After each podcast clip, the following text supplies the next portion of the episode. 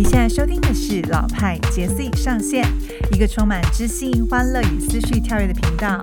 Hello，我是杰斯，今天想要跟大家分享上次呢斯多格主义，还有接下来的几个心法，让我们遇到挑战的时候，还有遇到难缠的时候该怎么办呢？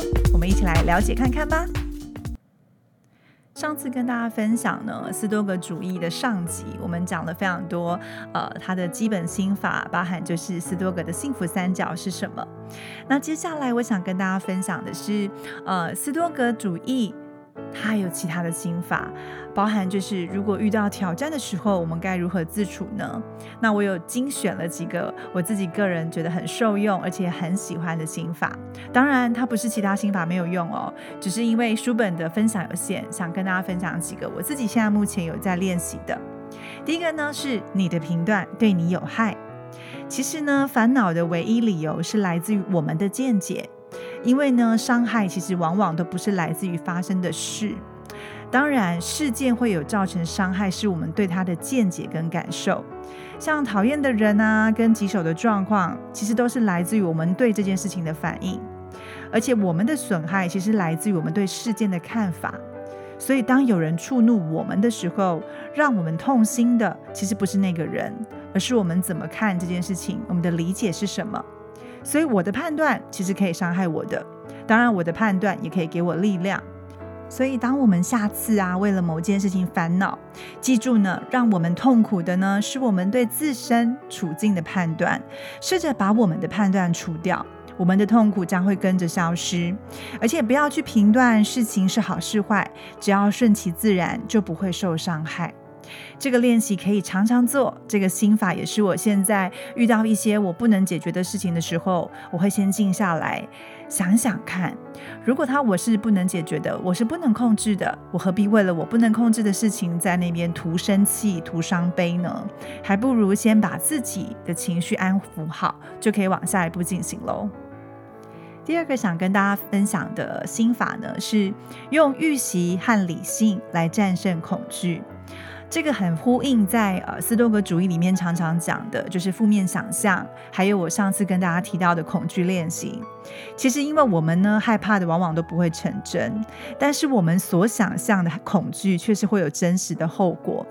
就是那一句套句老话说的：你越不想要的事情就会越发生，然后你就会说 这就是墨菲定律。因为我们人的想象力很厉害，而且我们的力量也很庞大，所以当我一直专注在我不想要发生的事情上面的时候，往往它就会实现了。可是呢，如果今天我们自己被自己的恐惧阻碍了、阻挡不前，我们就会发现一件事情，因为它是想象的啊，它不是真实存在的啊，那要怎么办呢？常常啊，对付恐惧的方法，我们可能会用逃避的方式，就避开它，或者是想别的事情啊，分心啊。但是我觉得这是最糟的方法，因为其实我们逃避恐惧，还是会一直增、一直增加的，它会助长，因为你还是会忍不住想它。那怎么样去对付它？那其实很简单，就是理性的、冷静的、经常思考。也就是说，有点像是预演吧。事情最糟就这样喽，还会有更糟的吗？当我们开始呢做这样的恐惧练习的时候，就会发现事情如果真的发生了，我也不害怕了，因为早在我的脑脑脑袋当中已经预演过一次了，已经不会有更糟的事情发生。也就是说，有一种心灵上的心理准备。但是也不要被自己的恐惧裹足不前，毕竟那是我们想象的，我们只是预演过而已。火灾都可以预演了，那你把这些想象中的恐惧预演过一遍，就会发现，哎，当我有解决方法的时候，其实就没有这么可怕了，对吧？第三个心法，痛苦跟刺激是我们美德的绝佳机会。到底是谁阻挡我们成为善良真诚的人呢？其实我们拥有选择自己的行动、打造自己品格的天生能力。其实呢，我们可以随时的提醒自己，发生在我们身上的每一个小意外，其实都提供了实践美德行为的机会。每一次头疼呢，都是一次学会不要咒骂的机会。每一个很迷人的人的出现，都是一个学习自我克制的机会。每个讨厌的人，都是一次学习容忍、善良跟宽恕的机会。每一次挑战都是一个锻炼毅力和勤奋工作的机会。我有发现呢，刚好这次疫情来了，其实呢，生活当中有一些额外的锻炼的。因为原本呢，我看一些朋友呢有合作呢，开了一个就是咖啡厅，就没想到在我们开张，我们才四月的时候，四月底试营运，开张没多久就遇上这一波疫情，然后呢就开始勒令呢，先大家休，就是暂时停业了。但是我们并没有准备好做外送的机制，所以我们的我们的咖啡厅现在是停摆的状态。当然这是一个很大的考验，我们才在想，哇，好不容易。客人越来越多，然后呢，业绩越来越好，就是现在不能营业了。那等于是我们接下来重新开始，又要再重新再做广告，重新炒热气氛。如果我们呢很痛苦，然后很很挣很挣扎、很纠结、很烦恼，其实都不会让状况更好嘛。但是呢，也就是因为这样，我们转个念头，我们就发现，嗯，这一次的机会的确让我们知道说。现在我们就可以开始来研发，我们怎么接下来做外送，或是甚至我们怎么样可以把我们的咖啡研发变成网络可以订购的模式。其实呢，所有事情都是一个转机，只要我们呢转个念头来看就可以了。而且呢，它也是我们呢培养美德的一个绝佳的机会。当我们呢越来越有坚韧的信心，还有勇气，还有冒险的心的时候。我发现这一波熬过，真的没有什么更严重的事情了。所以，当我们几个朋友呢，大家转了念头，然后一起来做这样的努力的时候，似乎就有一些好的好的转机了。我们开始就在想，哎，怎么样把那个呃行销做得更棒？甚至我们开始呢着手写每一个咖啡的小故事，所以呢，当这件事情发生的时候，我们的转换其实就让我们现在越来越有默契，可以一起来处理很多的其他的问题。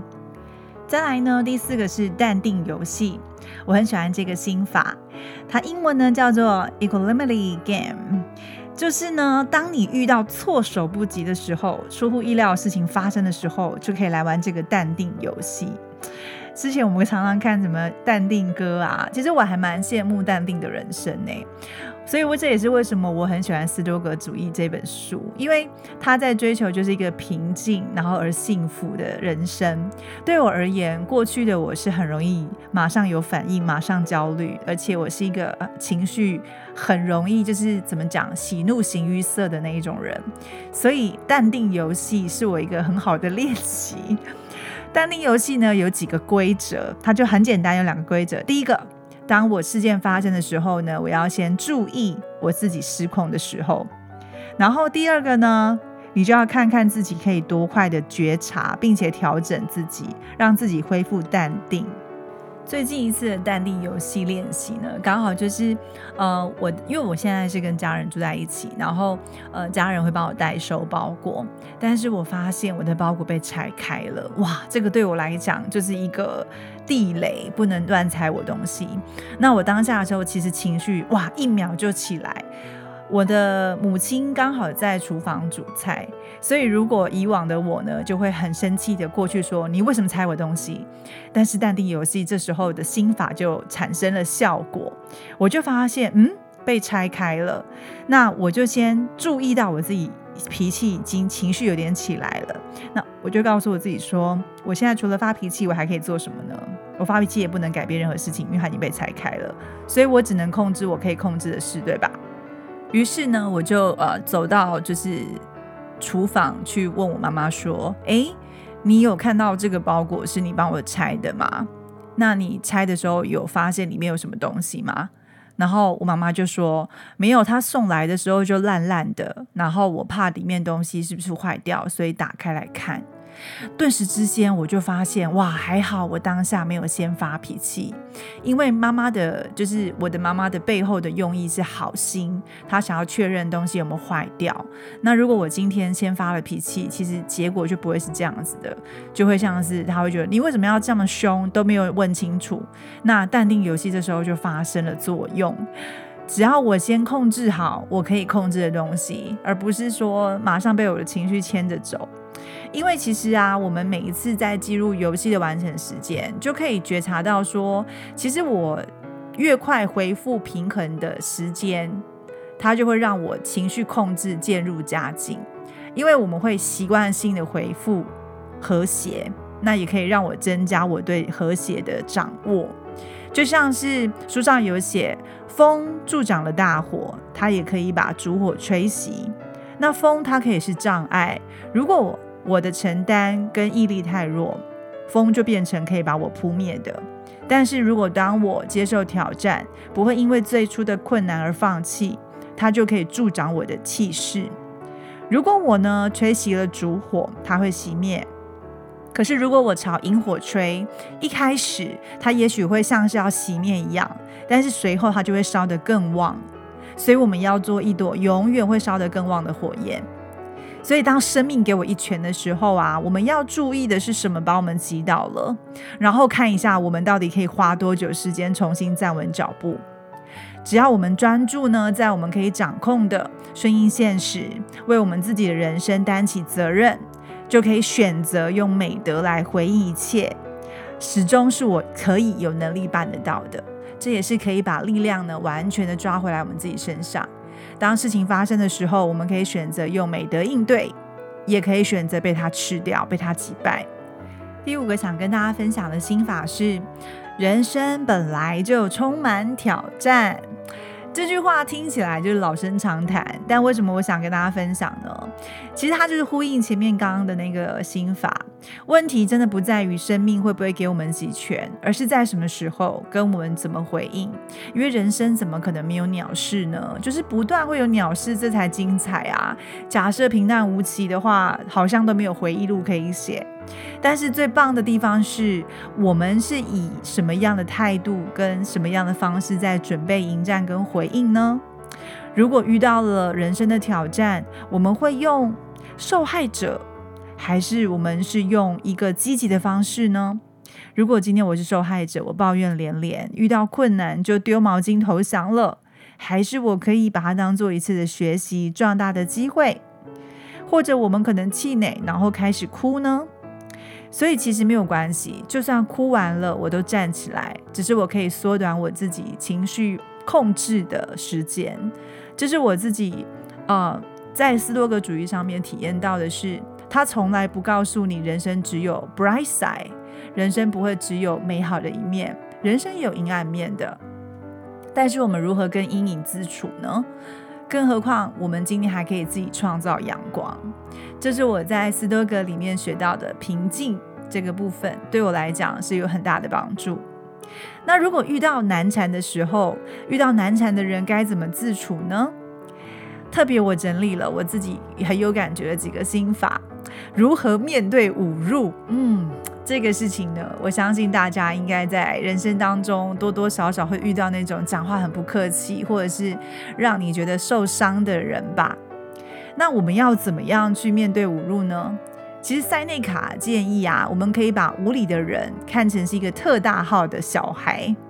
就像是做母亲不会傻到跟自己的小孩同言同语计较，对不对？